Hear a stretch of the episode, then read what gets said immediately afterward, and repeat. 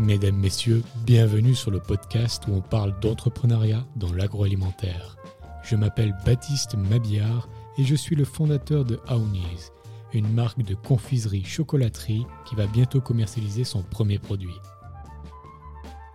En attendant le jour J, je vous invite, chaque dimanche à 11h, à partir à la découverte de femmes et d'hommes entrepreneurs qui sont à l'origine des plus belles marques dans l'agroalimentaire. Nous allons parler de réussite et d'échec à travers des discussions transparentes qui retracent leur parcours inspirant. Si vous souhaitez être informé des nouveaux épisodes ou des avancées de ma marque Aounis, n'hésitez pas à vous abonner à ma newsletter via le site aounis.ch. Sur ce, je vous souhaite une très belle écoute.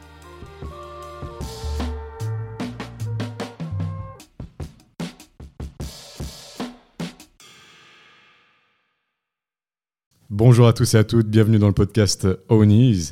Aujourd'hui, nouvel épisode où j'ai l'immense plaisir de recevoir euh, Monsieur Buxer, Stéphane Buxer, qui est le directeur de la chocolaterie Villard, euh, maître chocolatier, Villard maître chocolatier, pardon. Euh, bonjour Stéphane, comment allez-vous? Bonjour, merci, ravi d'être là, je vais très bien, merci beaucoup.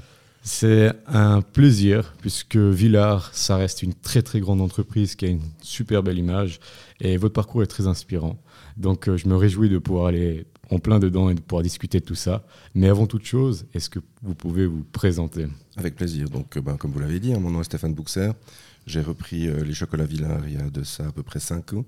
Et la motivation finalement de reprendre ces, ces chocolats Villard, c'est que c'est un morceau du patrimoine fribourgeois. Je suis moi-même chocolatier de métier, enfin pâtissier confiseur. C'est le métier que j'ai appris. Après, je suis un peu sorti finalement de, ce métier-là pour, pour différentes raisons.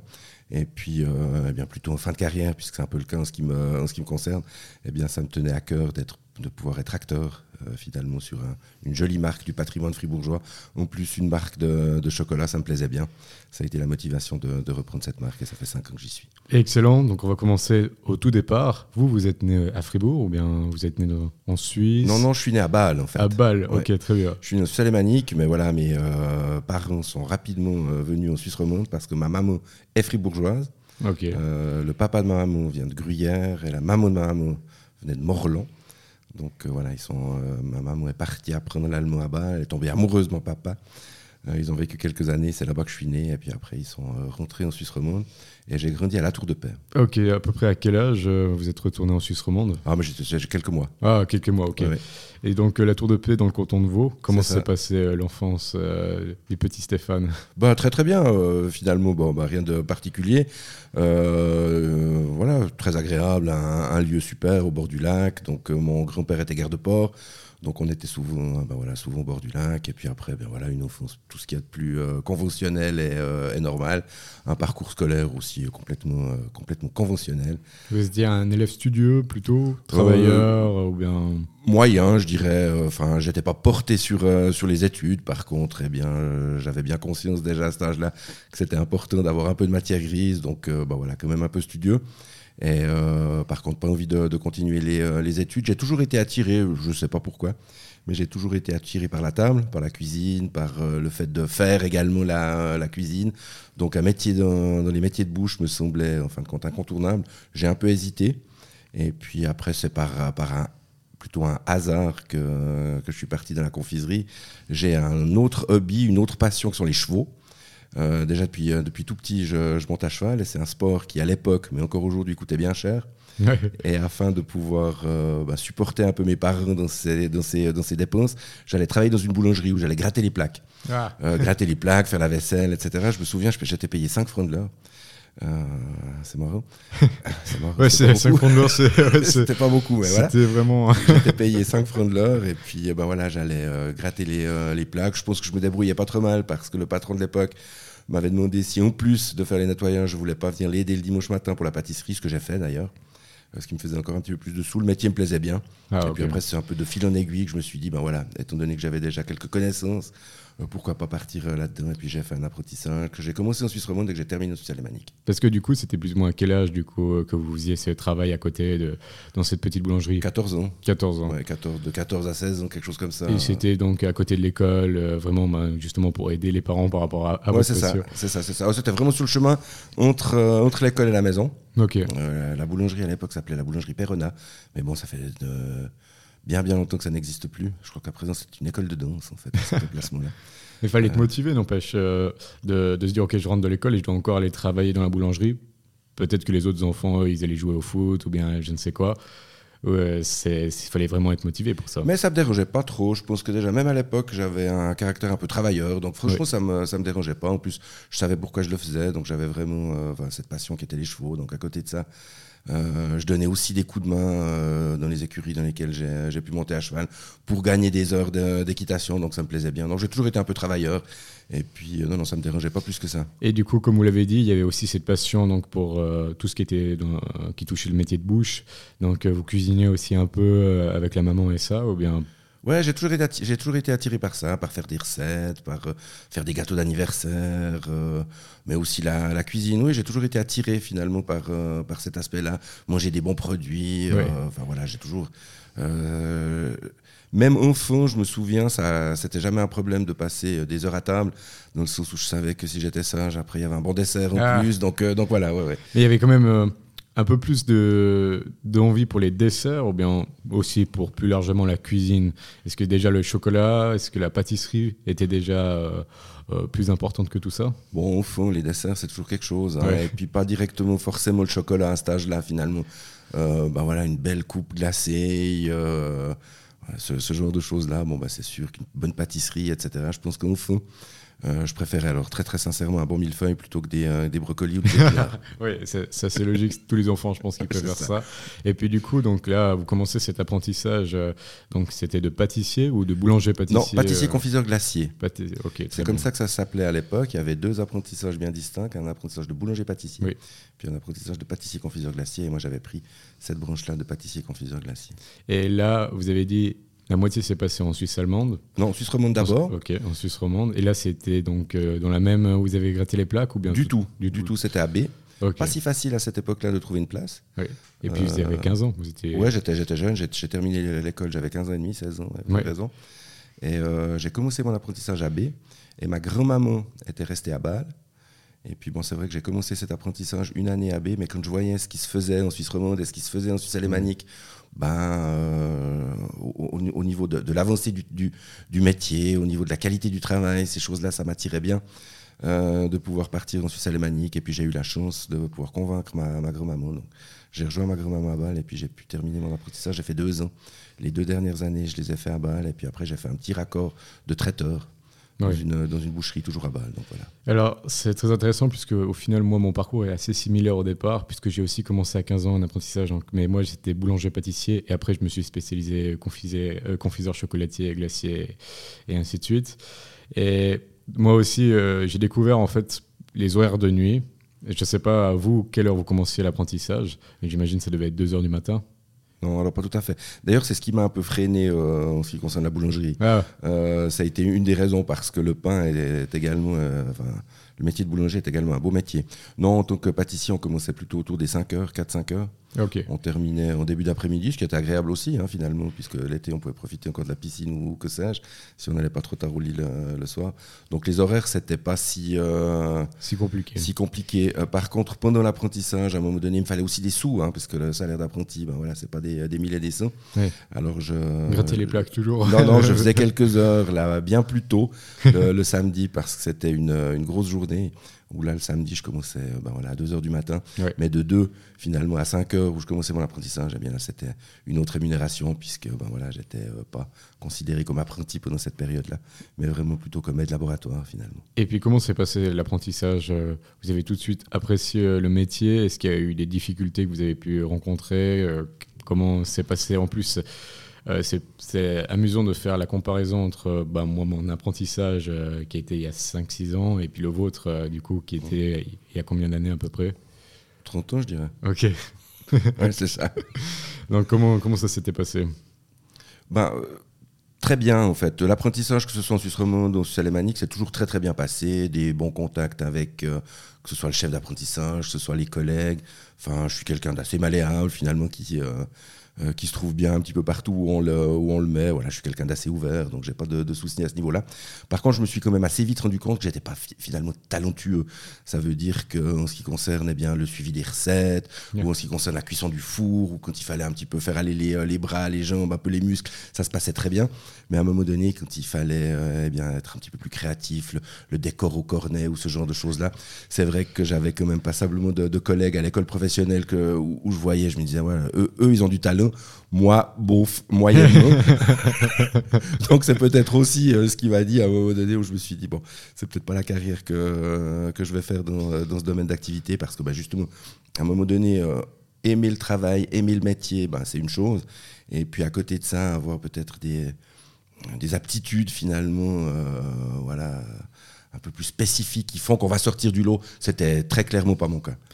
Non, c'est assez amusant parce que c'est vrai que c'est la pâtisserie, c'est quand même, on, voit, il y a, bon, on peut faire des gâteaux et ça, mais après, si on n'est pas créatif, on est vite limité. Euh, tandis que la boulangerie, ben, on suit les recettes et tout ça. Mais ça me fait rire, puisque quand vous dites le décor du cornet, c'est exactement aussi. Euh, moi, je suis aussi passé par là. Et puis, c'est quand même très difficile euh, quand on y pense. Et puis, surtout, ce que j'ai remarqué entre la différence, surtout entre la boulangerie et la pâtisserie, c'est que la pâtisserie, c'est vraiment au millimètre près, c'est vraiment au gramme près. Et on peut difficilement avoir une marge de manœuvre. Si on met trop de sucre, c'est foutu. les blancs vont jamais monter et ainsi de suite. Tandis qu'en boulangerie, euh, s'il y a une pelle de farine qui part peut-être un peu euh, en trop, euh, on voit. Oui, si on fait des grosses erreurs, on voit la différence, mais généralement, c'est pas non plus énorme.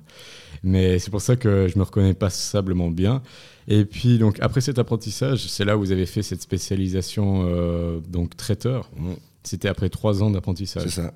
Et traiteur, du coup, là, c'est quand même complètement différent, je pense, de la, de la pâtisserie-confiserie. Et comment ça s'est passé euh, C'était un an? Ouais, c'était un an. Bah, ça, ça s'est également très bien passé. Alors, complètement à côté de la, de la pâtisserie, bon, bah, certes. Euh, par contre, de mon apprentissage, eh bien, de pâtissier-confiseur, euh, glacier, il y avait également une partie traiteur, puisque bien, chaque pâtisserie, chaque boulangerie, eh bien, ils font des, des, articles de traiteur, voilà, que ce soit des petits pâtés à la viande, que ce soit des ramequins au fromage, euh, enfin, moult, moult choses différentes. Et ça me plaisait bien aussi ce côté un petit peu cuisine. Et ben voilà, j'ai appris un tas de choses, plus du côté du, du salé, mais ça, bah, ça clôturait bien euh, ces, ces, trois ans d'apprentissage. J'avais pas forcément envie à ce moment-là de rentrer tout de suite en Suisse romande. J'ai eu cette opportunité parce que le propriétaire de cette boucherie était très ami avec le propriétaire de la confiserie où j'ai fait mon, mon, apprentissage. Donc ils m'ont fait cette proposition, je me suis dit pourquoi pas? Enfin moi j'ai toujours suivi un petit peu le courant comme ça des, euh, des choses, donc euh, je me suis dit pourquoi pas? Et puis bah, ça a aussi été une super expérience en fait. Et du coup quand vous avez terminé là, vous avez quand même un, très beau papier. Vous êtes pâtissier, confiseur, chocolatier, glacier et traiteur. traiteur. Et qu'est-ce qui se passe euh, à ce moment-là, du coup Alors, retour en Suisse romande. Sur retour en Suisse romande. Retour en Suisse romande. Et puis là, il me fallait trouver du travail assez vite. Et euh, c'était euh, fin de l'automne. Et Manor, les grands magasins Manor, cherchaient du personnel pour emballer les cadeaux de Noël. Bon, rien à voir. Ah mais il me fallait travailler. donc, je me suis dit, OK, c'est parti. voilà, j'avais au moins trouvé un travail. Donc, c'était plutôt, plutôt pas mal. Donc, j'ai commencé ben, voilà, dans les, à Vevey, dans le, chez Manor, à faire les emballages de cadeaux de Noël euh, à la veille des, euh, des fêtes. Et puis bah, je me débrouillais finalement pas si bien. Après, c'était les soldes.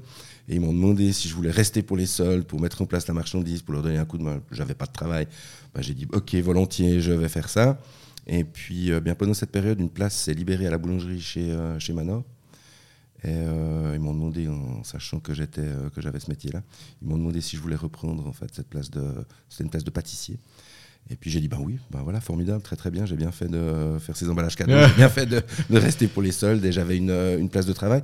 Et c'était assez intéressant parce que c'était au début où euh, Manor avait créé des concepts où les boulangers pâtissiers travaillaient devant les, euh, devant les clients. ça c'était assez intéressant. Oui, c'est vrai. Mmh. Mais d'ailleurs, juste euh, deux, deux, petites questions durant votre apprentissage donc euh, de pâtissier, confiseur chocolatier et puis même traiteur, la spécialisation, est-ce qu'il y avait déjà eu des appels de l'entrepreneuriat? Est-ce que vous avez réfléchi peut-être à vous lancer à votre compte ou bien pas du tout? Est-ce que là pour l'instant non c'était pas, du tout.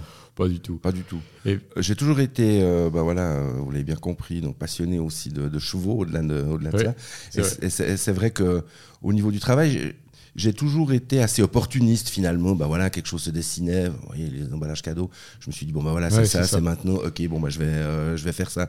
Non, j'avais pas cette fibre en fait de vouloir eh bien euh, monter ma propre entreprise ou, euh, ou que sais-je. Il me fallait travailler. il fallait de l'argent. Il fallait de l'argent. J'avais envie d'avoir un travail qui me plaisait bien au-delà finalement du travail en tant que tel, mais plutôt un, un environnement qui était, qui était agréable.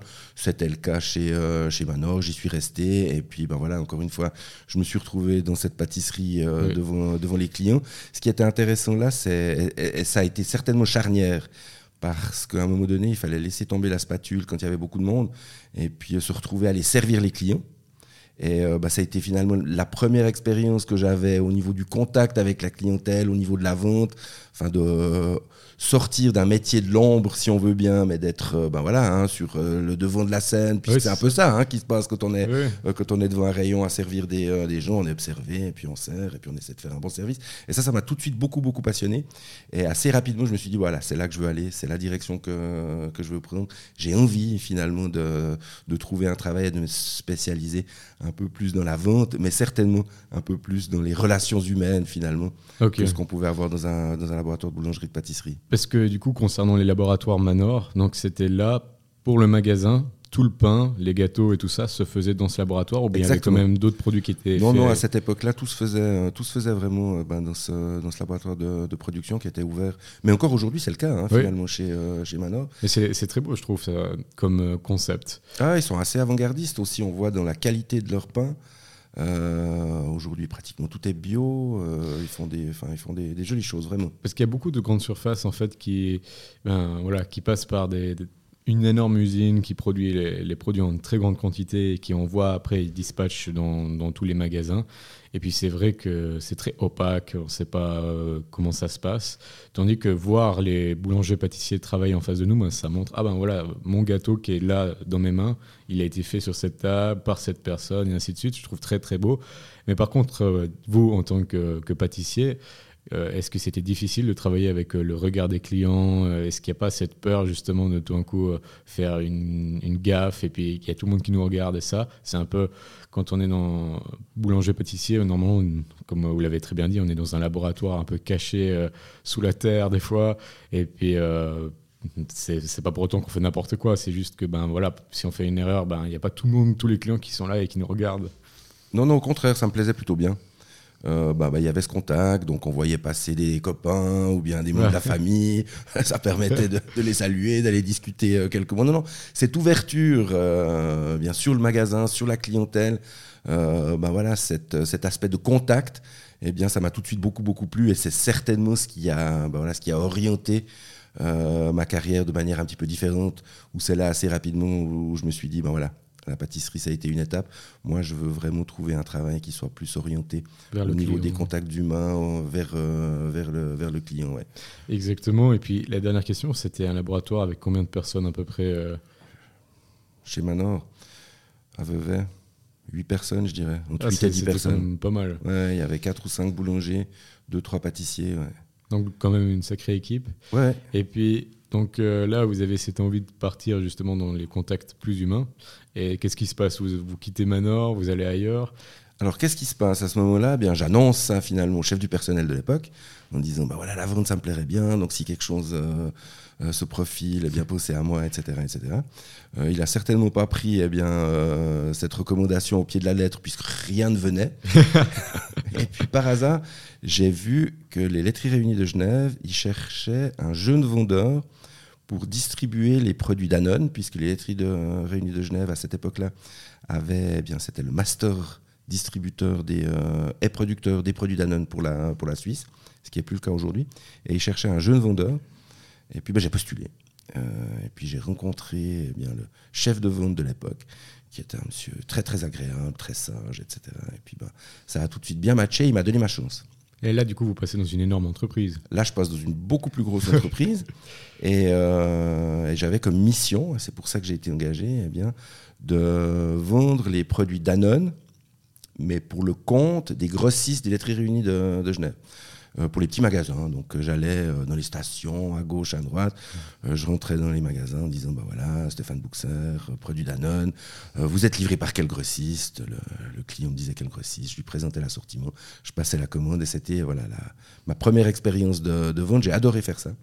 C'était vraiment, c'était vraiment super. Est-ce que c'est vrai que quand on va justement comme ça au porte-à-porte, il y a souvent ce risque ben, de, se prendre une porte qui se ferme comme ça. Est-ce que ça c'était difficile ou bien non? Est-ce que plutôt ben, l'image de Danone justement elle permettait de facilement aller voir les gens? Non, ben, naturellement on se prend des, euh, des portes, mais, mais l'être humain est quand même plutôt, euh, plutôt agréable. Enfin franchement, après ça dépend aussi un peu comment on aborde les gens finalement. Et vous, vous euh, abordiez comment euh, Vous bah, étiez très. Moi, je, suis assez, je suis assez jovial comme, euh, comme personne. En tout cas, je l'étais à cette époque-là. je suis toujours un peu. de, voilà, d'abord plutôt sympathique. Et le contact passe assez vite. Et une personne, à un moment donné, quand elle me dit Bah non, c'est pas le bon moment que sais-je, bon, bah voilà, c'était pas non plus une frustration extrême en ce qui me, concernait. Ça marchait bien, des fois. Mais voilà, il y avait des belles commandes, des fois pas de commandes. Et puis, bah, c'était pas la fin du monde.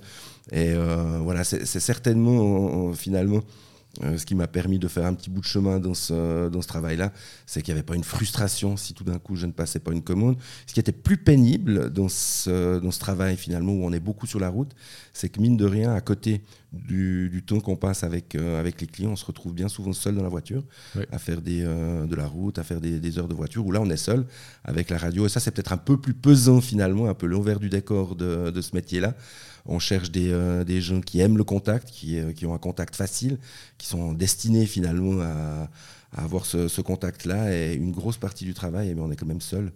Euh, seul sur la route. Et ça, c'est voilà, c'est peut-être le, revers de, de, la médaille. mais enfin bref, j'ai fait un petit bout de chemin là. par contre, j'avais pas du tout de formation. ben voilà, j'avais, j'avais bien conscience que c'était la direction que j'allais prendre.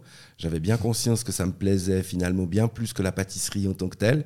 Euh, cette indépendance, le fait aussi de pouvoir eh bien, gérer sa journée comme on le souhaitait, euh, de ne pas avoir à chaque minute euh, eh bien, soit une plaque à aller sortir du four ou que sais-je, voilà, d'avoir cette, cette indépendance-là me, me, plaisait bien, mais il fallait que je me forme. Et puis j'ai décidé de faire un brevet fédéral de coordinateur de vente. Les tri réunis m'ont soutenu dans, ce, dans cette démarche. Et, donc voilà, j'ai commencé à réétudier. Là, c'était à, quel âge du, travail Alors, il va falloir que je calcule un peu quel âge c'était. 28 ans, je dirais 30 ans, entre 28 et 30 ans. Et puis repartir aux études, justement, à cet âge-là, euh, bon, ça fait pas non plus trop tard, mais, mais est-ce que c'était un peu euh, compliqué ou bien bon, pas du tout, vous étiez dedans et puis ça Non, non, non c'était compliqué, il a fallu travailler en fait, finalement. Alors, c'est pas tombé tout seul, c'était pas si simple que ça, ce brevet fédéral. Euh, donc, non, il a fallu bosser, il a fallu bosser. Je me suis endormi sur le clavier de, l'ordinateur à rédiger des cas ou à, ou à travailler à la maison. C'est vrai que c'était une période qui était, euh, qui était un petit peu fatigante. En plus de ça, mon épouse était enceinte à cette période-là. Donc, euh, non, c'est vrai que c'était plutôt fatigant. Mais finalement, si je voulais avoir un papier, si je voulais avoir quelque chose, c'était un passage obligé. Et à côté du brevet, vous continuez à travailler donc ah, Bien sûr, bien sûr, c'est vraiment mon emploi. Euh, c'était le samedi toute la journée et le mardi soir, je crois. Les deux têtes, je sais plus, c'était le mardi ou le mercredi soir. Mais c'était un soir de semaine et puis le, samedi. Donc, c'est vrai que ça faisait des, des semaines qui étaient, qui étaient bien chargées.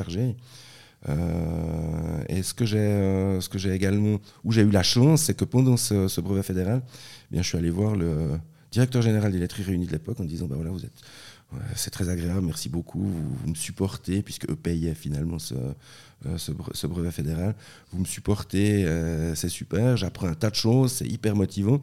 ce qui serait quand même intéressant, c'est que je puisse pendant des, séances, eh bien redonner ce que j'apprends à mes collègues de la vente des laiteries réunies. Il m'a dit ah, très très bonne idée, ça c'est une bonne idée. Et puis j'ai commencé à donner des cours de vente, de négociation, de vente et différents autres, autres aspects de planification aux, vendeurs des, des laiteries réunies. D'abord aux vendeurs de Danone, et puis après aux vendeurs d'Elmaître, qui sont qui est la marque de charcuterie des, euh, des laiteries réunies, aux vendeurs de... Ils ont également une, une ligne de fromage hein, avec les Tom Jean-Louis, ces vendeurs-là. Et à la fin, eh bien, je m'occupais de dispenser la formation à l'ensemble des, euh, des vendeurs des, euh, des, laiteries réunies. Et euh, j'ai laissé un petit peu de côté, de fait, eh bien, cet aspect de vente aux petits détaillants. Et j'ai reçu, en tant que key account, assez rapidement, eh bien, deux grandes enseignes qui étaient COP et Manor. Donc j'étais à 40 pour ces deux pour ces deux enseignes où là je traitais au niveau national eh bien les négociations finalement des, des, produits et non plus aller vendre des pots de yogourt aux, détaillants. Et à côté de ça, eh bien je m'occupais de la de la formation des, des vendeurs de laiterie réunis.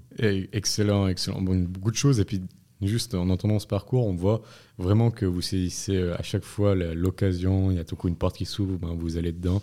Et je trouve que c'est une très grande qualité de savoir saisir les choses et pas de pas voir passer le train comme ça et de rester inactif.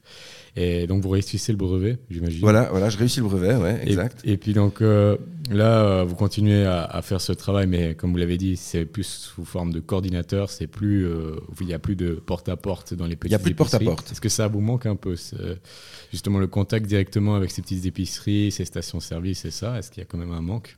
Non, non, aucun manque. Alors, je me souviens, mon, euh, mon patron de l'époque, qui lui eh bien, faisait, faisait ses grandes négociations au niveau des centrales, il me disait Ouais, mais tu vois, toi, c'est facile finalement, tu vas avoir des petits épiciers, etc. Moi, je négocie des camions, tiens, je dis ok. Et euh, j'ai bien remarqué plus tard que finalement, les négociations en centrale, les acheteurs que vous avez en face de vous en centrale, ça sort pas de leur porte-monnaie. Enfin, c'est des employés. Ils, sont, euh, ils ont un salaire à la fin du, euh, du mois. Ils négocient certes des gros montants, euh, certes les négociations sont ardues, mais ça sort pas de leur porte-monnaie.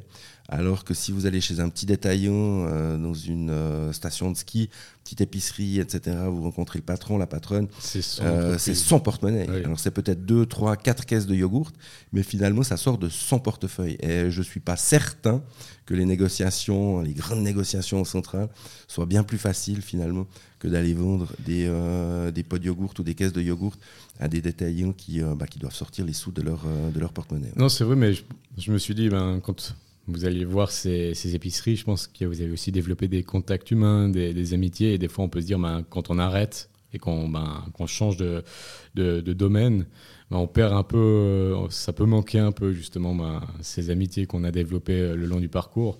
Vous, c'était un peu le cas Vous avez développé un réseau euh, Non, non, je, vous parle de ça, mais finalement, c'est vrai que c'était très riche. Et puis, bon, là, j'ai fait plusieurs choses. Mais l'aventure des laiteries réunies, c'était 5 ans. Ah donc, donc, finalement, vous voyez que c'était pas non plus très très long dans, dans, le temps. Alors certes, il y a quelques épiceries où je vais encore, où ça me fait plaisir et eh bien, de, de rentrer, de voir comment ça a évolué. C'est bien souvent plus les mêmes tenanciers, ou bien c'est les enfants qui ont, euh, qui, ont, repris. Euh, mais, mais, voilà, mais, mais, je me souviens, de, je partais à Zermatt, mais j'étais jeune, hein, j'allais parquer ma voiture, je partais à Zermatt, je prenais mes glacières de, de yogourt. Et puis, bah, vu que je suis un passionné de chevaux à Zermatt, de ma poche, je payais une calèche et je faisais le tour des détaillants de Zermatt en calèche. C'était fabuleux. C'était magnifique, belle expérience. ça, c'était grandiose. Ah ça, peut plus se faire. ça fait rêver. Donc, du coup, ben, ça a duré 5 ans et à la fin de ces cinq années, euh, qu'est-ce qui se passe euh, Vous quittez complètement le domaine Est-ce que vous saisissez encore une autre porte qui s'ouvre qui est Allô, euh, vous devenez chauffeur de train? Non. Alors là, c'est pour la première fois où on me fait une proposition finalement. Ah.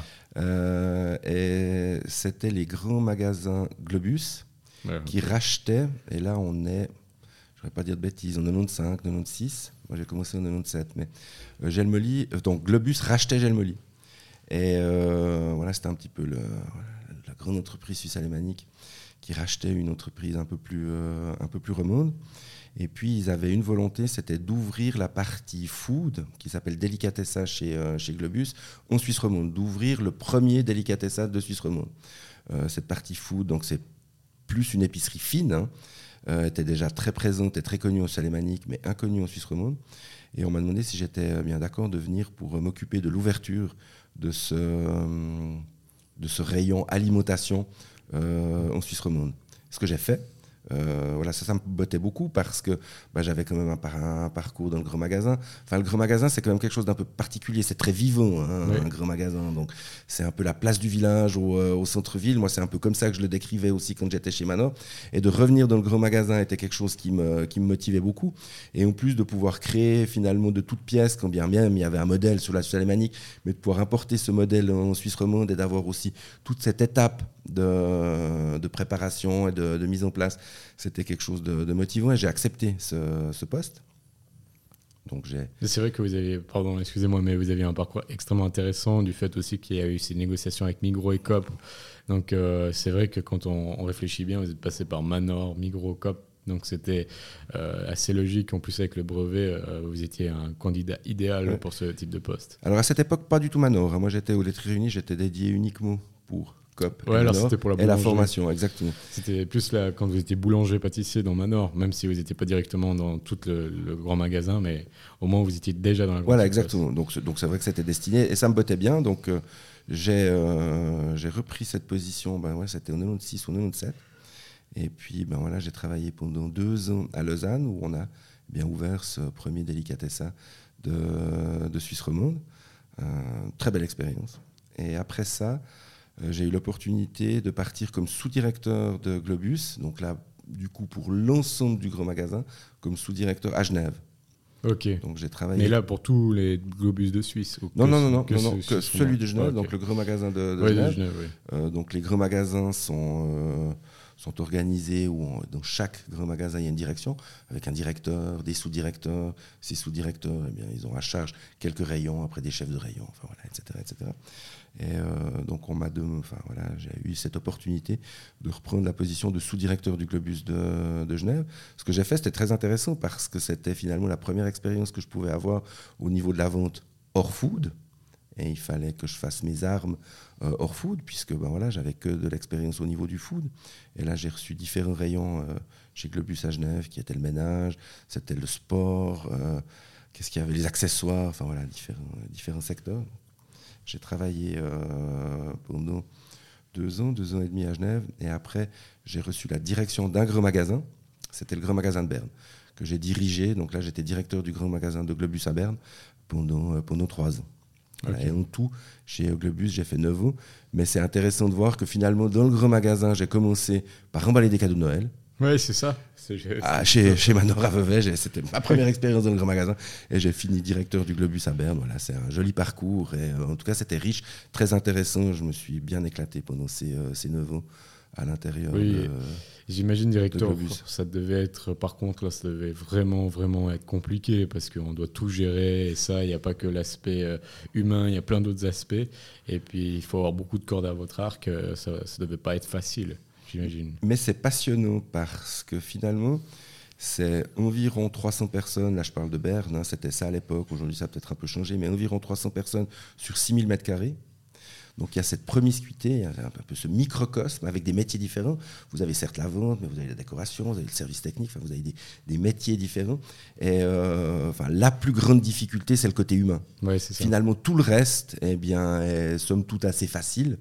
Euh, par contre, de pouvoir fédérer les équipes, d'avoir eh euh, des gens qui sont motivés à venir au travail, qui tirent tous euh, à la même corde, eh c'est, finalement ça le challenge. C'est ça qui fait qu'on a du succès ou on n'a pas de succès au niveau de, l'entreprise et au niveau du, grand magasin parce que l'atmosphère, le client eh bien, le sent c'est pas voilà c'est pas perceptible comme ça mais ça se sent si on rentre dans un magasin où il y a une bonne ambiance où on a des gens qui sont motivés qui aiment leur travail où on rentre à contrario dans un magasin où on a des gens qui font ça par euh, par dépit avec une ambiance délétère et bien le client le ressent. Et euh, moi ça m'a toujours beaucoup beaucoup accompagné ça m'a toujours énormément motivé finalement. Et bien c'est d'avoir des, équipes qui sont engagées qui sont motivées et puis qui euh, aiment quelque peu ce qu'ils font en fait. Et puis Globus a une très belle image enfin les autres grandes surfaces aussi, mais Globus a une image aussi très haut de gamme. Et ça, j'imagine que ça devait être aussi très intéressant de gérer. Et d'ailleurs, j'avais aussi une question, c'est est-ce que les magasins, justement, ce magasin Globus dans lequel vous étiez, est-ce qu'il y avait quand même une liberté par rapport au groupe? Est-ce qu'il était quand même euh, très indépendant? Est-ce que vous pouvez mettre des produits euh, que vous, vous avez choisi euh, dedans? Ou est-ce que vous étiez quand même très dépendant du groupe Globus? Alors moi, j'ai vécu la fin d'une époque, finalement. Euh, sur les 9 ans que j'ai passé chez Globus, alors je me souviens que quand j'ai démarré à Lausanne et puis après à Genève, eh bien, la liberté était quand même assez présente. Voilà, s'il y avait un, un produit qui nous bottait, si on souhaitait le référencer, etc. C'était assez simple. Euh, ça faisait partie aussi un petit peu de l'ADN de, Globus à cette époque, de dire, ben voilà, de laisser une certaine latitude au magasin pour euh, pouvoir eh bien, euh, présenter peut-être des produits et des articles un peu plus régionaux. Et au fil du temps, eh bien, ça s'est un peu centralisé. Voilà. Aujourd'hui, je sais que c'est beaucoup, beaucoup plus centralisé. Les concepts sont étudiés en centrale, sont ensuite eh bien, transmis aux magasins qui doivent suivre un peu au pied de la lettre ce, qui a été, ce qui a été décidé j'ai vécu un moment cette époque, mais c'était vraiment la fin d'une époque. Il y avait beaucoup de produits qui venaient d'entrepreneurs qui créaient des produits à cette époque, qui venaient vous voir avec euh, des nouveaux produits, que ce soit en confiserie, que ce soit en boisson et ça. Mmh. Alors chez Globus, oui, plutôt oui, parce que Globus, étant donné que finalement il y avait quand même un positionnement, comme vous l'avez dit, qui était plutôt eh un positionnement haut de gamme, euh, il y avait une volonté, mais que ce soit au niveau du non-food, au niveau du textile ou au niveau du food, de trouver des choses un petit peu particulières qu'on ne trouvait pas forcément euh, dans des euh, grandes surfaces ou dans d'autres grands magasins, d'être un petit peu atypique dans ce qu'on présentait. Donc c'est vrai qu'on avait cette, cette possibilité-là de pouvoir eh bien, prendre des, des produits qui étaient au balbutiement finalement de leur, euh, de leur histoire en tant que, en tant que produit. Et c'était quoi euh, les, critères de sélection principalement? Comment, comment, comment ils faisaient justement ces, ces, entrepreneurs déjà pour venir présenter leurs produits? Et puis comment après ça se passait pour qu'ils soient acceptés dans le rayon et ça? Alors à cette époque, encore une fois, hein, l'époque a certainement un petit peu changé, mais à cette époque, eh bien, ben voilà, euh, on avait un jeune ou que sais-je qui avait une idée ou qui avait un produit ou quelque chose, ben voilà, qui venait voir le, gérant du, supermarché, le ah gérant du, du, délicatessin en disant ah, j'ai mon produit, etc., etc. Il faisait un peu votre travail. Oui, c'est ça, c'est ça. Et puis après, eh bien, s'il arrivait à convaincre, eh bien, il y avait assez facilement la possibilité de faire un essai, de faire un test, de dire ben voilà, ok, euh, c'est le mois de novembre, on a beaucoup de fréquentation, le produit est plutôt pas mal, allez, je vous le prends, on fait une jolie table, faites-moi des, euh, des bonnes conditions, venez le faire déguster euh, personnellement deux, trois jours, enfin, on fait une animation autour, de, autour de, de, ce produit. Et puis, fort de cette expérience, si l'expérience a du succès, eh bien, c'était certainement une assise pour la personne en question pour aller avec bah, un résultat concret auprès de la centrale en disant, ben voyez, on a fait un test à Lausanne avec M. Bouxer, ça s'est bien passé, voilà ce qu'on a vendu, voilà le chiffre d'affaires que ça a généré. Est-ce qu'il n'y aurait pas la possibilité de pouvoir référencer le produit? Euh, Voilà, et puis après les choses se mettaient en place ou pas. Après, ça sortait un peu de notre. Euh, Excellent. Euh, c'est toujours intéressant de savoir un peu l'envers du décor de tout ça. Et puis après, donc il y a ces années Globus qui se terminent. Mhm. Qu'est-ce qui se passe ensuite Quelle est la porte qui s'ouvre Ou est-ce que c'est de nouveau une demande extérieure Comment ça se passe? Alors, comment est-ce que ça s'est passé? Euh, bon, j'avais fait un petit peu le tour de, Globus, donc 9 ans chez Globus, et j'étais donc au Suisse alémanique à Berne, et euh, bah voilà, j'avais envie de revenir en Suisse romande. Euh, alors c'est pas le bout du monde, mais c'est des Bernois, et moi je suis romand, et j'avais envie de, revenir, j'avais envie de, revenir en Suisse romande.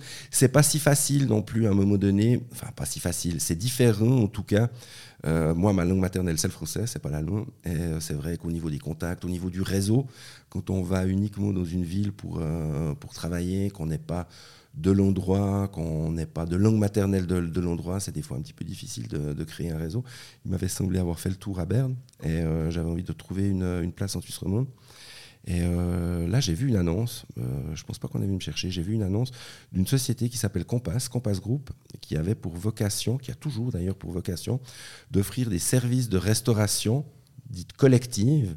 Donc, c'est des, euh, acteurs qui mettent en place des restaurants dans les entreprises, dans ah, les écoles, dans, les, dans les hôpitaux. Donc, ça s'appelle Compass Group avec quelques marques, notamment la, marque de restaurant, c'est Eurest, Medirest pour ce qui est du médical, Scolarest pour ce qui est du, euh, du scolaire.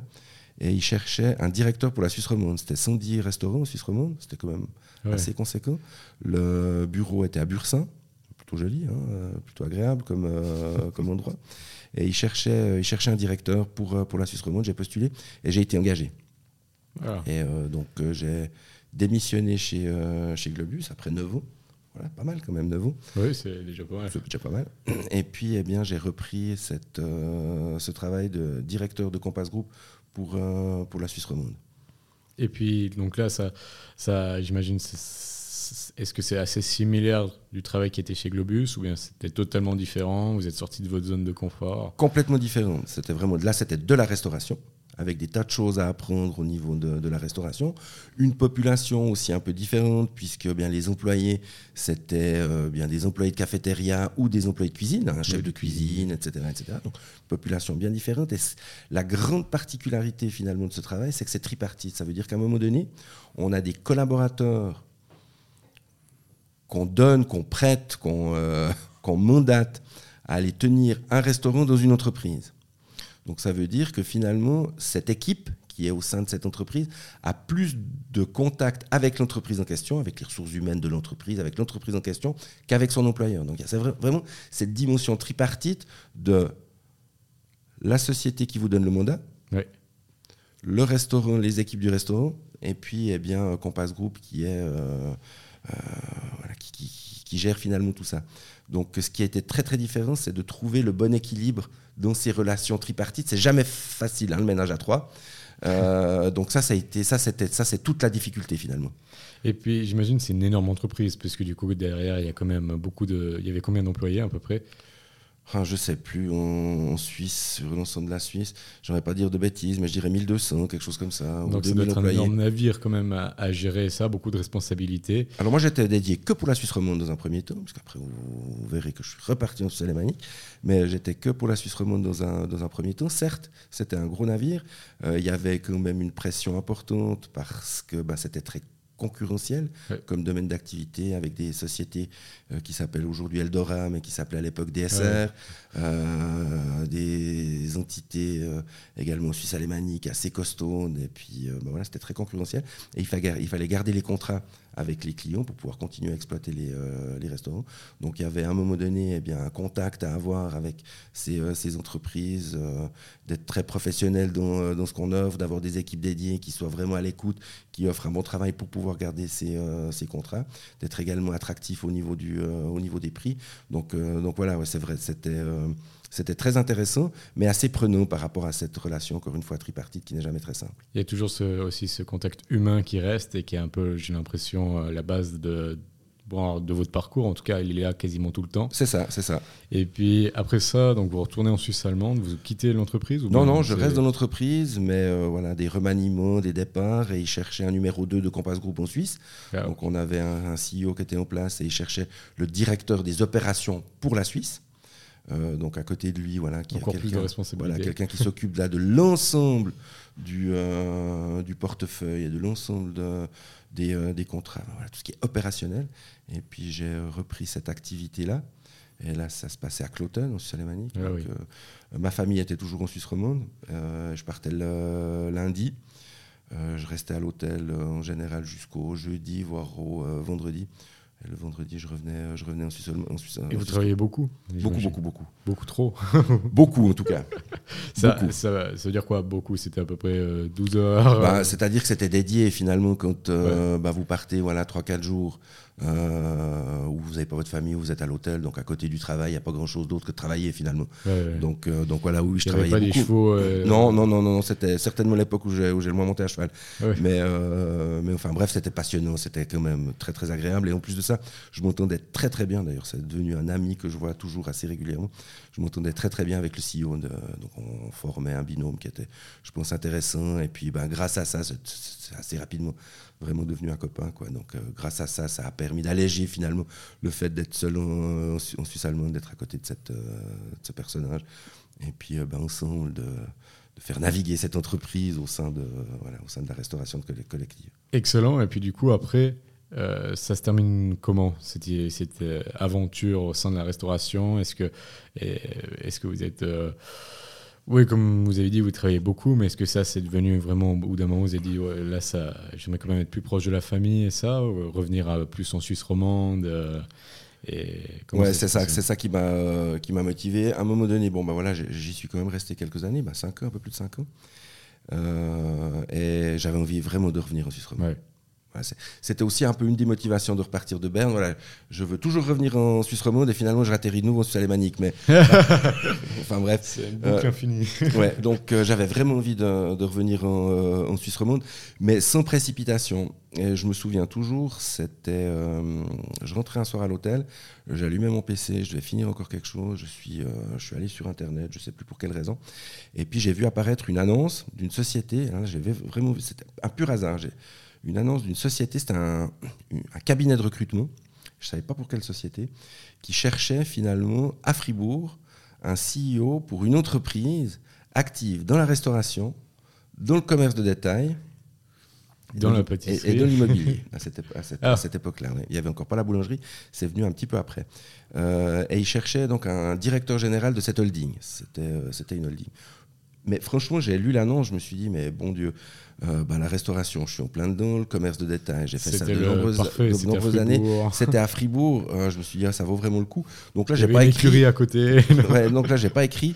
J'ai euh, le lendemain matin, j'ai décroché le téléphone et j'ai appelé le cabinet en disant ben voilà j'ai vu cette annonce je leur ai expliqué ce que je viens de vous expliquer un petit peu par hasard et quand j'ai lu le descriptif je me suis vraiment reconnu enfin par rapport à ça ça m'intéresse beaucoup mais je vais pas vous envoyer mon dossier tant que vous me dites pas quelle entreprise c'est ah. ah, je peux pas, c'est pas possible, je peux pas le faire. Je dis bon bah tant pis, on laisse tomber. Puis après il m'a dit bah, je vous donne un indice, deux indices, trois indices. Bon, il m'a donné quelques indices finalement, il m'a pas dit mais j'ai trouvé quelle entreprise c'était.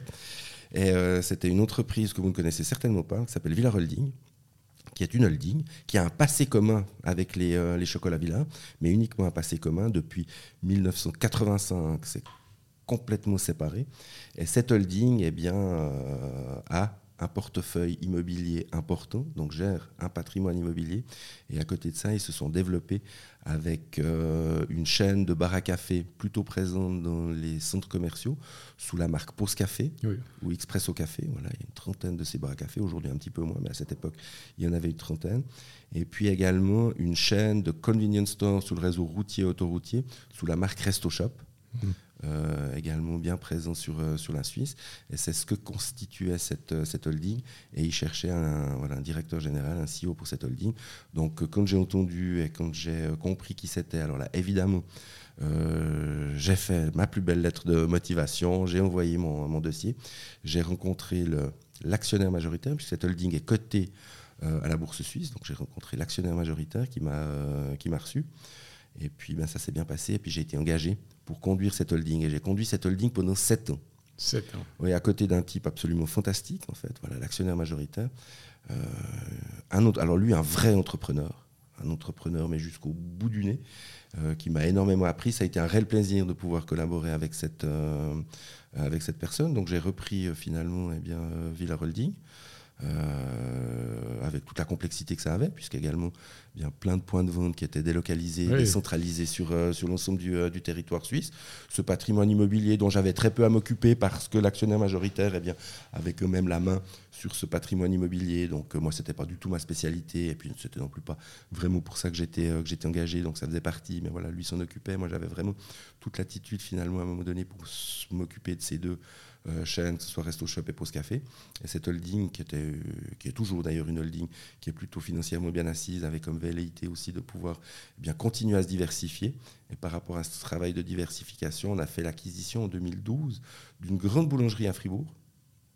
C'est le plus grand boulanger de Fribourg. Euh, donc c'est euh, de, tête comme ça, je dirais 5 ou 6 points de vente, 3 tea rooms, ah un restaurant. Donc voilà, c'est et on a fait l'acquisition de cette boulangerie. Donc voilà, on a rapporter cette pièce qui manquait. Finalement, il y avait, il y avait le commerce de détail, il y avait la restauration, mais il n'y avait pas la boulangerie. Donc, on l'a rapporté en 2012. C'est rentré dans le portefeuille de, de, cette holding. Euh, et, voilà, j'ai conduit cette holding pendant sept ans. Extraordinaire, ça devait être un, aussi très enrichissant. Et ça devait aussi, euh, ben, comme euh, vous l'avez très bien dit, entre les restaurants, ben, après la boulangerie, bon, le parc immobilier, ben, là, c'était pas forcément vous qui gérez, mais c'était très complet.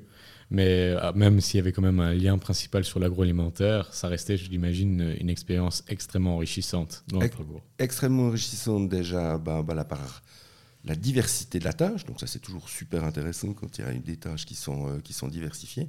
La diversité des, euh, des, équipes. Et puis surtout la chance de travailler à Fribourg, en fait. Parce que Fribourg est une ville extraordinaire. Et là, je me retrouvais vraiment à la maison. Et là, j'ai construit finalement pendant ces sept ans vraiment un réseau euh, important, intéressant. Enfin, là, je me sens vraiment à la maison dans cette, euh, dans cette ville de Fribourg. C'est peut-être la première fois sur l'ensemble de mon parcours professionnel où euh, eh bien, je me sens à la maison dans la ville où je, où je, travaille. Quand bien même, je ne viens pas de Fribourg, hein, vous avez bien, vous avez bien entendu, mais je me suis toujours je me suis tout de suite trouvé très très à l'aise à, à, Fribourg. c'est une ville qui est voilà, qui bouge beaucoup et qui est très belle. Ouais, qui est, fantastique en fait, avec des gens fantastiques. Enfin voilà. Donc le côté humain, le côté plus vie privée à côté du travail, ben voilà, euh, un réseau qui se, qui se crée et puis un travail hyper passionnant, hyper intéressant avec eh bien, moult rencontres, que ce soit des directeurs de centres commerciaux, ben voilà, des directeurs de grands magasins. Euh, bon, vraiment, quelque chose de. Passionnant, vraiment. Et puis, donc après c'est cette année, c'est là où j'imagine qu'il y a un lien qui se fait avec euh, Villard Chocolat Et comment ça se passe en fait, euh, cette transition? Qu'est-ce qui se passe pour que... Un pur hasard. Un pur hasard. Un pur hasard. Alors juste pour vous, vous expliquer, donc Villard, donc les chocolats Villard, voilà, on, va passer, on va parler un petit peu de ce passé commun. C'est 1901, un, monsieur, un Bernois du nom de William Kaiser, décide d'ouvrir une chocolaterie. À cette époque-là, sur la commune de Villars-sur-Glane, petite ville à côté de Fribourg, donc sur la commune de Villars-sur-Glane, d'où le nom de la marque, hein, les chocolats de Villars. Euh, il décide d'ouvrir sa, euh, chocolaterie. Donc ce William Kaiser était un entrepreneur euh, qui avait réellement la bosse du commerce, un jeune type, hein, il est arrivé, il avait 27 ans, hein, donc vraiment un jeune type, famille bernoise, bourgeoise, donc ils étaient assis financièrement. Il ouvre sa chocolaterie et pendant 30 années où il conduit cette chocolaterie, énormément de succès beaucoup, beaucoup de succès, les affaires se passent bien. Alors avec euh, la Première Guerre, il y, a quand même des turpitudes, mais globalement, plutôt un joli parcours de ce Wilhelm Kaiser. Et pendant ce joli parcours, eh bien, financièrement aussi euh, quelque chose d'intéressant, puisque l'argent rentrait, il a créé tout un patrimoine immobilier, euh, puisque à cette époque, le marché du chocolat en Suisse était tenu euh, par ce qu'on appelait à cette époque-là les barons du chocolat. Euh, donc c'est un cartel, c'est un véritable cartel. Et euh, Wilhelm Kaiser n'a jamais voulu rentrer dans ce, cartel et il a été un petit peu bousculé et un peu malmené par ce, par ce cartel, où de fait il a été presque obligé de dire, ben voilà, puisque je ne peux pas livrer mon, euh, mon, chocolat dans la distribution de l'époque traditionnelle, il va falloir que je monte mon propre réseau de, distribution. Et ça a été une des raisons pour laquelle il a décidé d'acheter des immeubles un peu dans toute la Suisse, ou bien il louait, il vendait les, euh, les appartements, et puis en bas, eh bien, il ouvrait ses boutiques de, de chocolat. C'est comme ça que ça s'est euh, développé, jusqu'en 1935, où il décède. Donc en 1935, eh euh, Chocolat Villard est assis sur un patrimoine immobilier intéressant et un commerce plutôt florissant. C'est son fils Olivier qui reprend ensuite eh bien, la, euh, la, chocolaterie. Pas tout de suite, mais ce sera un petit peu long à expliquer, mais finalement c'est lui qui est, à la, qui est à la manœuvre. Et là, les choses se passent un petit peu moins bien. Peut-être que lui avait un peu moins la bosse du commerce. Euh, C'était un ingénieur. Hein. Euh, enfin bref, pour moult raisons, les choses se passent, se passent moins bien, ou euh, bien souvent il faut vendre un immeuble ou bien un appartement pour pouvoir rester à flot. Et euh, ça, ça dure jusqu'en 1985. Un peu plus tôt, Olivier Kaiser décède, mais cette aventure dure jusqu'en 1985, où là, eh l'activité des chocolats Villard n'est plus du tout saine financièrement. Et il est décidé à cette époque, en 1985, et ça c'est le fiduciaire de l'entreprise qui fait cette proposition de dire, ben voilà, on laisse tomber toute l'activité chocolatière, on laisse tomber ça, voilà, on arrête de s'embêter avec ce chocolat et on se concentre sur le patrimoine immobilier. Hmm. Et là, eh bien, il y a Villard Holding qui se crée finalement, et puis Chocolat Villard SA devait mourir. Par contre, les politiques de l'époque, c'était quand même eh bien, un employeur important de, la, de la ville de Fribourg, du canton. C'était comme un morceau de patrimoine. Les politiques ont cherché de trouver, ont essayé de trouver des, des solutions. Et c'est Crémeau, donc euh, une entreprise laitière, c'est le troisième, troisième entreprise laitière de, Suisse. Il y a Amy, il y a Elsa, et puis après il y a Crémeau, qui reprend, qui rachète Chocolat Villaressa. C'est en 1985, il y a cette session. Voilà. 1985, pendant 10 ans, c'est Crémeau qui conduit Chocolat Villaressa, qui en avait fait l'acquisition, avec pas beaucoup, beaucoup plus de succès que Olivier Kaiser, c'était des laitiers, pas vraiment des chocolatiers. Et en 1985, là, on décide finalement une deuxième fois d'arrêter le massacre avec ces chocolats Villars. Et pour moult raisons, je crois que c'est un conseiller d'État de l'époque, décide de faire quelques téléphones à des industriels européens, type Nestlé, Rittersport en Allemagne, mais également un groupe en France qui s'appelle le groupe Bongrain, qui s'appelle plus Bongrain aujourd'hui, qui s'appelle le groupe Savencia. Et ça arrive aux oreilles du propriétaire du groupe Bongrain, Jean-Noël Bongrain, le fondateur du, euh, Caprice des Dieux qui a monté ce, ah groupe fromager. Jean-Noël Bongrain disait qu'il avait toujours deux cœurs, un cœur pour le fromage, un cœur pour le chocolat. Il avait déjà dans son escarcelle, dans son groupe, quelques marques chocolatières, notamment Valrona, un chocolat assez connu euh, bah, en mhm. France, un peu moins en Suisse, mais assez connu, euh, bien connu en France, mais même à l'international. Et il vient voir la chocolaterie, il en fait l'acquisition. Donc en 1995, c'est ce groupe français qui s'appelle Saventia qui a racheté les chocolats Villa. Ce groupe français est actif en fait, dans deux domaines d'activité. Un domaine d'activité, eh c'est une branche fromagère. J'ai cité euh, Caprice des Dieux, mais il y a d'autres marques comme Cœur de Lion, Chavroux, enfin, pléthore de, de marques fromagères. Euh, cette branche d'activité est cotée en bourse à Paris. Et il y a une autre branche d'activité qui s'appelle aujourd'hui Savencia Gourmet, qui elle a pour vocation, en fin de compte, de faire fructifier des PME dont ils ont fait l'acquisition. Et Villard fait partie de cette branche qui s'appelle Savencia Gourmet, à côté d'autres chocolatiers. Euh, ben Valrona est un exemple. Il y a encore d'autres marques chocolatières un peu plus connues euh, en France. Il y a également une marque de chocolat euh, en Équateur. Il y a également une branche de charcuterie avec une marque qui s'appelle Bordeaux Chanel, c'est des rillettes de, porc, connues en Suisse. une autre marque s'appelle Saint-Agone, qui sont comme ça un petit peu des, des saucissons, des pointes de, de jambon fumé, qui n'est pas connu du tout en Suisse, mais qui est bien connu en France. Et puis, la dernière activité de ce pôle Savencia Gourmet, c'est les produits de la mer, avec une marque qui s'appelle Coreia, qui sont des petits souris de poisson. Voilà, c'est Savencia Gourmet. Et depuis 1995, on appartient à, cette, euh, à ce groupe-là et, à cette, et à cette marque. Pourquoi je vous parle de ça? Parce que ben, moi, j'étais chez Villa Holding à cette époque-là. Et à un moment donné, c'était un petit peu le bazar au niveau des chocolats Villa, pour moult raisons. Ça appartenait déjà au groupe. Et euh, les fils de Jean Noël, qui sont à la tête de ce, groupe, ont mandaté un ancien directeur d'une chocolaterie en France, la chocolaterie Révillon. Ce monsieur était à la retraite, ils l'ont mandaté pour venir en Suisse pour euh, mettre un peu d'ordre chez Villa. Donc lui s'est exécuté, il est venu en Suisse, et puis il a... Bah avait pour mission de mettre un peu d'ordre. Et quand il est arrivé en Suisse, il a assez rapidement voulu faire une chose, c'est de pouvoir agrandir la boutique historique à Fribourg, Chocolat Villa, ils ont une boutique. Et puis lui voulait agrandir cette boutique historique. Et cette boutique historique, euh, elle est dans un bâtiment qui appartient à Villa Holding. Donc Chocolat Villa était locataire final, finalement de Villa Holding. Et ce directeur a appelé Villa Holding, est tombé sur moi. euh, voilà, en se présentant, m'expliquant qui il était, qu'est-ce qu'il avait comme mission, et qu'il avait envie de me rencontrer pour voir s'il n'y avait pas une possibilité eh d'agrandir cette, euh, cette boutique historique. Et j'ai rencontré cette personne, euh, il m'a exposé son projet, on s'est trouvé, enfin on a pu agrandir cette, euh, boutique, c'était intéressant pour eux, c'était intéressant pour nous, donc, donc voilà, ça s'est fait. Et en plus j'ai trouvé le bonhomme assez sympathique, plutôt un vieux monsieur, comme ça, un peu vieille France, mais un monsieur très érudit, comme ça, très sympathique. Il avait une euh, petite chambre en basse ville, euh, donc pas du tout intégré à Fribourg. Il débarquait de, euh, Paris, enfin voilà. Et ben voilà, je l'ai rencontré à plusieurs reprises. On a parlé un peu de la Suisse, du Swissness. Je lui ai présenté eh bien quelques personnes sur Fribourg.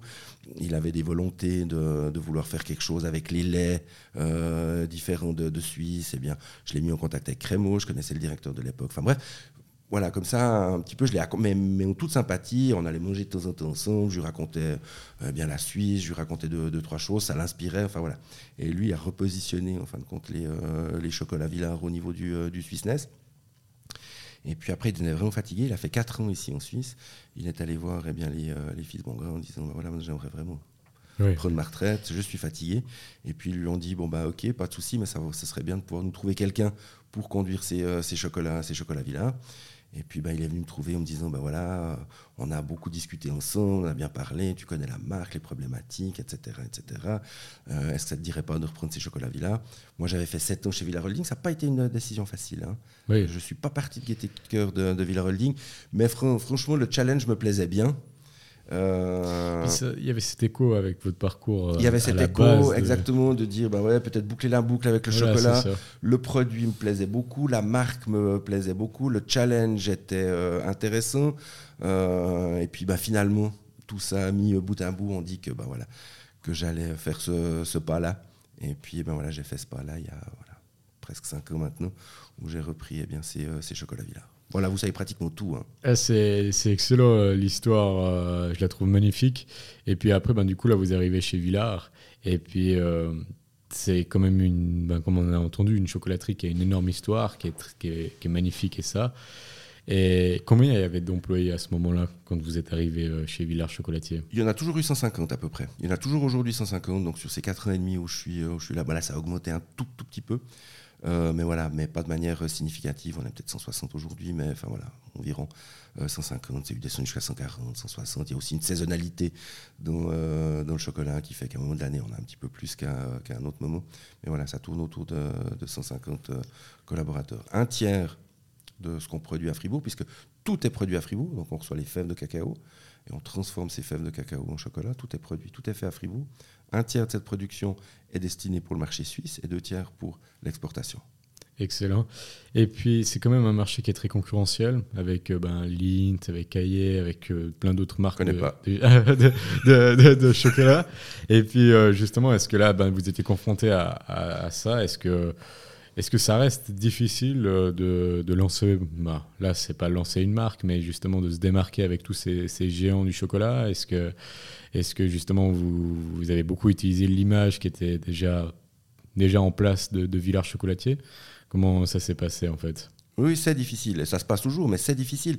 Euh, c'est difficile en tant que, bah, mine de rien, petit chocolatier, parce que Villa, vous avez cité des, mastodontes du, euh, du, chocolat.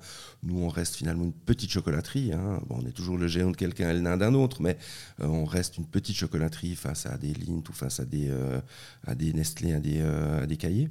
Euh, donc c'est pas facile, c'est pas facile en Suisse parce que la grande distribution, bah, c'est un duopole. Hein. Il y a Migros et Coop, ça. représente allez, à peu près 70% du, euh, du, marché. Ces deux grandes enseignes ont leur propre chocolaterie. Coop ont une chocolaterie qui s'appelle Alba. Euh, donc chocolat Alba, c'est leur propre chocolaterie. Migros, c'est les chocolats frais, vous venez de les, de les citer. Donc d'émerger en Suisse sur un petit marché, à 9 millions d'habitants, avec ben voilà, ce, ce, duopole qui est, qui est présent. Donc, ce n'est pas facile du tout. Il y a des grandes marques, etc. Donc, passage obligé de, de, faire, de, travailler sur des marchés d'exportation. On a la chance de faire partie d'un groupe, ben, d'un groupe qui est international, euh, puisque le groupe rayonne eh bien, dans tous les pays du, euh, du, monde. Donc on a la chance de faire partie de ce groupe et puis on a aussi des possibilités de pouvoir eh bien, commercialiser nos produits dans plein de différents pays. D'ailleurs, notre plus gros marché, c'est la France. C'est pas un hasard, c'est à cause du groupe. On est référencé pratiquement partout en France. Mais c'est un passage obligé que d'avoir cet appui-là, d'avoir cette force de frappe et d'avoir eh bien, ces volumes qui se, qui se vendent également à euh, l'étranger. C'est n'est euh, pas facile parce que certains pays euh, je parle par exemple de l'Amérique du Sud, eh bien, ont une image encore un peu exotique de la Suisse. Donc euh, il y a vraiment encore cette, ce, côté eh bien, de la qualité, etc., de la naturalité, euh, qui font que ben, voilà, on arrive à positionner nos produits qui sont de bons produits dans un positionnement plutôt haut de gamme, hein, où les gens, eh bien, quand ils font cette démarche d'acheter du chocolat suisse, eh bien, ils comprennent bien pourquoi ils payent un peu plus cher qu'une autre marque. Sur d'autres marchés qui sont beaucoup plus concurrentiels, on a parlé de la France, mais également l'Allemagne, où là, eh bien, de la Suisse est un petit peu différent. Donc c'est là pas facile, en fin de compte, de pouvoir eh bien, positionner ces chocolats tels qu'on souhaiterait les, euh, euh, les, les, positionner. Donc ça, c'est tout le challenge, non, mais c'est loin d'être facile. Hein. non, ça c'est sûr. puis c'est un problème où moi, par exemple, qui est en train de me lancer, ben, je, suis, bah, je suis confronté aussi à ça, et tous les chocolatiers euh, qui se lancent sont confrontés à ça, mais aussi dans tous les autres marchés, il n'y a pas que le, chocolatier, le chocolat qui est là-dedans. Mais c'est surtout le plus difficile, c'est de se démarquer dans les rayons, justement, ben, quand on est mis aux côtés de, Ferrero, aux côtés de, tout cela qui tire les prix vers le bas et qui ont forcément une force de frappe beaucoup plus grande qu'un mini chocolatier qui se lance. Et puis. Euh, là-dessus, c'est vrai que je ne sais pas quel est votre ressenti par rapport à ça, par rapport euh, à cette euh, comment se démarquer dans, ces grandes surfaces quand on se lance en fait. Mmh. Alors, en ce qui nous concerne, eh bien, on n'a pas non plus la force de frappe pouvoir faire de la publicité ou pouvoir être présent sur les médias de manière aussi forte que ces, euh, ces concurrents que, que, vous avez cités. Euh, donc nous, ça passe beaucoup, en fin de compte, par la mise en avant de nos produits au niveau des, euh, des rayonnages des, des, grands magasins. Ça a été une des raisons pour lesquelles, il y a trois ans maintenant, je pense, on a revu eh bien, tous les packagings. je ne sais pas si vous les avez en tête, mais ce sont des packagings qui sont très colorés. Euh, qui sont plutôt de beaux packaging, qui tirent l'œil. Qui tirent l'œil avec beaucoup de couleurs, qui font que mis euh, les uns à côté des autres, si on respecte un certain, euh, planogramme de présentation de marchandises, eh bien ça émerge au niveau du rayon par rapport à cette particularité. beaucoup d'investissements au niveau des points de vente pour faire déguster les produits. c'est vrai que Villard a une signature de goût bien particulière. nous, dans tout ce qu'on offre, toutes nos tablettes de chocolat sont des assemblages de plusieurs régions de cacao euh, différents pour pouvoir justement garantir cette signature de goût un petit peu particulière. Donc on y revient, quand on goûte eh bien, ce, chocolat Villard, ça plaît.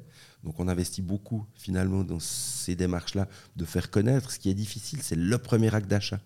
Euh, nous, on le voit bien, à un moment donné, quand le chocolat a été goûté une fois, quand le premier acte d'achat a été fait, on a bien souvent une clientèle après qui se, fidélise. Mais nous, c'est là qu'on porte aujourd'hui euh, nos efforts en termes d'investissement. C'est plutôt dans l'investissement au niveau des points de vente, avec une particularité, c'est la première année, euh, de la publicité à la télévision en France. Donc c'est la première année qu'on le fait. Donc on a lancé toute une campagne de, publicité à la télévision. On en a réfléchi beaucoup hein, parce que c'est cher. Euh, mais on est très très présent sur la distribution française. Aujourd'hui, on a nos chocolats pratiquement partout. Et c'est euh, bah, le premier travail à faire, c'est déjà de référencer les, chocolats, de les mettre partout. Donc ce qu'on a fait, on est pratiquement aujourd'hui, on ne peut pas avoir beaucoup plus de, de présence. Et maintenant, le but, c'est de faire connaître, tourner ces chocolats de manière un petit peu plus régulière. Si vous avez 3-4 ventes par semaine, eh c'est d'arriver à 30-40 ventes par semaine. Et là, à ce moment-là, ça passe par euh, de la publicité un petit peu plus large, un peu plus à large échelle, raison pour laquelle on fait cette publicité à la télévision à présent. C'est très intéressant. Je pense que c'est un très bon conseil pour ceux qui se lancent aussi, c'est de faire des packaging qui sont attrayants, qui permettent de se démarquer dans les rayons parce qu'il ne faut pas, faut pas se voiler. Euh, on est dans un rayon, il y a une centaine de références facilement euh, dans des domaines qui sont quand même très concurrentiels. Et puis, ça montre aussi qu'on n'est pas toujours obligé de mettre des milliers, des milliers de francs dans les publicités, qu'on peut aussi se démarquer de manière originale euh, en faisant ben, des stands de dégustation, en faisant des packaging qui attirent l'œil et ça. Donc je trouve c'est très très intéressant. Et puis, euh, bon, on arrive gentiment au bout, mais, mais par rapport à juste euh, encore deux, deux petites questions. C'était, on sait très bien que maintenant il y a aussi l'e-commerce qui arrive et ça devient de plus en plus important. Elle permet aussi de se démarquer plus facilement, de ne pas être dépendant des, des, grandes surfaces qui, on le voit maintenant avec cette histoire euh, du lait et ça, euh, qui des fois décide de ben, faire baisser les marges, essayer d'avoir des prix euh, les plus bas. Je ne sais pas du tout dans le chocolat comment ça, ça se passe, mais est-ce que c'est une stratégie de Villard aussi de développer son e-commerce et d'être présent vraiment en ligne? Parfaitement. donc on a déjà historiquement une boutique en ligne sur la Suisse il nous manquait encore euh, une boutique en ligne pour pouvoir servir le marché européen avec une plateforme, hein, avec un stock également sur le marché européen, parce que c'est pas si facile. Depuis la Suisse, c'est bien de servir le marché européen. On vend des tablettes de chocolat hein, à 3,50 francs 50, donc si à côté de ça il faut payer 7 ou 15 francs de, frais de, livraison, bah, ça marche, euh, ça marche pas, puisque le gros challenge au niveau de, euh, bien de cette vente en ligne, c'est pas forcément la création du site ou la présentation des, des produits en ligne, c'est vraiment toute la supply, hein, euh, de la commande jusqu'à la livraison chez le, chez le consommateur. Donc voilà, la supply avec toutes les problématiques de, logistique, euh, au-delà des frontières, puisqu'on n'est pas dans le marché européen, donc c'est pas non plus si, euh, si, simple. Donc depuis très très longtemps, eh bien, une boutique en ligne en Suisse qui marche plutôt bien. Ça reste anecdotique en termes de volume, mais par contre, ça se développe. C'est vraiment des progressions à deux chiffres chaque année, donc on voit bien euh, comme quoi eh il, y a une, eh une réelle demande et on voit bien le boom finalement de, de l'e-commerce. On le remarque. Encore une fois, ça reste des petits volumes, mais des volume en fin de compte qui progresse euh, bien plus vite que, d'autres volumes. Donc on garde l'œil euh, là-dessus. On investit aussi là-dessus puisque ben voilà, comme je l'ai dit, on a ouvert l'année passée une, euh, une antenne, donc un entrepôt en France avec nos produits, etc., afin de pouvoir servir le marché européen par rapport à notre, notre site en ligne. Donc aujourd'hui, on a une entrée pour le marché suisse et une entrée pour le, pour le marché européen. C'est ça. Donc on, peut, euh, si par exemple on est en Allemagne, commander sur le site et recevoir euh, ces chocolats directement où on est en Allemagne. C'est ça, exactement. Et, ça, c'est depuis la France, du coup. Ok, oui, parce que voilà, il y a ces zones douane et ça, et puis il faut avoir une présence au niveau européen.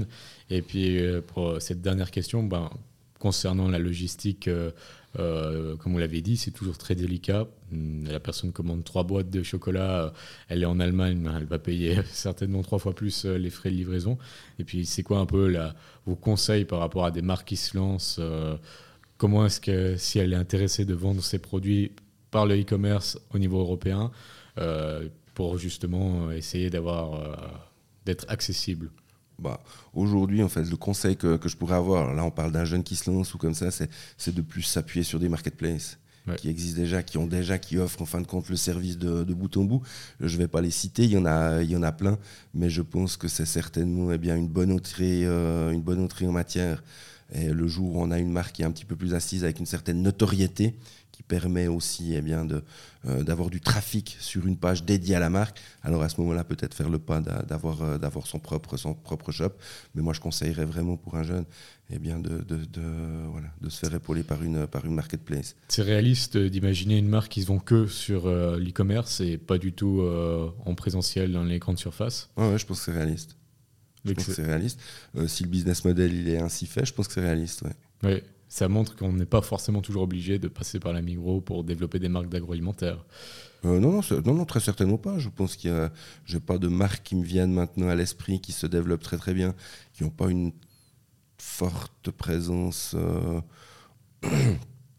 dans la grande distribution. Alors ponctuellement, ça aide d'avoir peut-être une présence un peu régionale, mais il me vient à la tête là, des jus de fruits qui s'appellent Opaline, je crois. Voilà, oui, tout à fait. Voilà, qui n'ont pas une énorme présence eh bien, au niveau de la grande distribution, mais qui se développent très très bien. Oui, on euh, commerce. Sophia de Meyer, bon, elle ne sait plus elle, mais elle est passée dans ce podcast aussi. Voilà, donc euh, voilà, je pense à eux maintenant. ce qui est important, et le conseil que je pourrais donner finalement, si on a l'opportunité, c'est de pouvoir diversifier ces euh, réseaux de distribution. La grande distribution, c'est une possibilité. L'e-commerce, c'est une possibilité. Euh, les réseaux d'épicerie, c'est une possibilité. L'hôtellerie, restauration, c'est une possibilité. Donc finalement, plus on est diversifié, eh bien, plus c'est facile. Nous, je vois pendant la pandémie, eh bien, heureusement qu'on a eu cette diversification parce que tout ce qui était touristique, aéroports, etc. On est très présent aussi dans les, euh, dans les aéroports. Ça s'est arrêté pratiquement du jour au lendemain. Si on était une marque qui était dédiée à vendre son chocolat que dans les aéroports, que dans les lieux touristiques, eh bien, on aurait certainement beaucoup moins bien euh, passé cette crise que ce qu'on a pu le faire parce qu'on avait la chance de diversifier. Excellent. La dernière question, alors là vous avez donné le conseil, généralement c'est toujours, il y a deux dernières questions, c'est quel est le que vous donnez à quelqu'un qui se lance? euh, ou bien par exemple comme moi qui est en train de lancer une marque dans l'agroalimentaire aussi. Euh, mais là, du coup, vous l'avez dit, je ne sais pas s'il y en a un autre, un autre conseil que vous pourriez donner comme ça, ou bien qui vous vient en tête. Payer de sa personne, finalement. D'être euh, le meilleur ambassadeur de, de ce qu'on fait, de, de, faire transpirer finalement sa passion et ce qu'on fait, pourquoi on le fait. Et de, voilà, au début, en tout cas, de, de payer de sa personne, d'être voilà, Excellent. D'être le porte-étendard de, de, son produit. Et puis la dernière question, dans 10 ans, comment vous voyez euh, Villard, chocolatier euh, comment, À quoi ça va ressembler en fait? Ce sera toujours la même chose il y a, a d'autres projets? Il y a le projet d'envoyer du chocolat sur Mars? En tout cas, on met tout en place pour que la marque puisse continuer à se développer de la manière qu'elle se développe.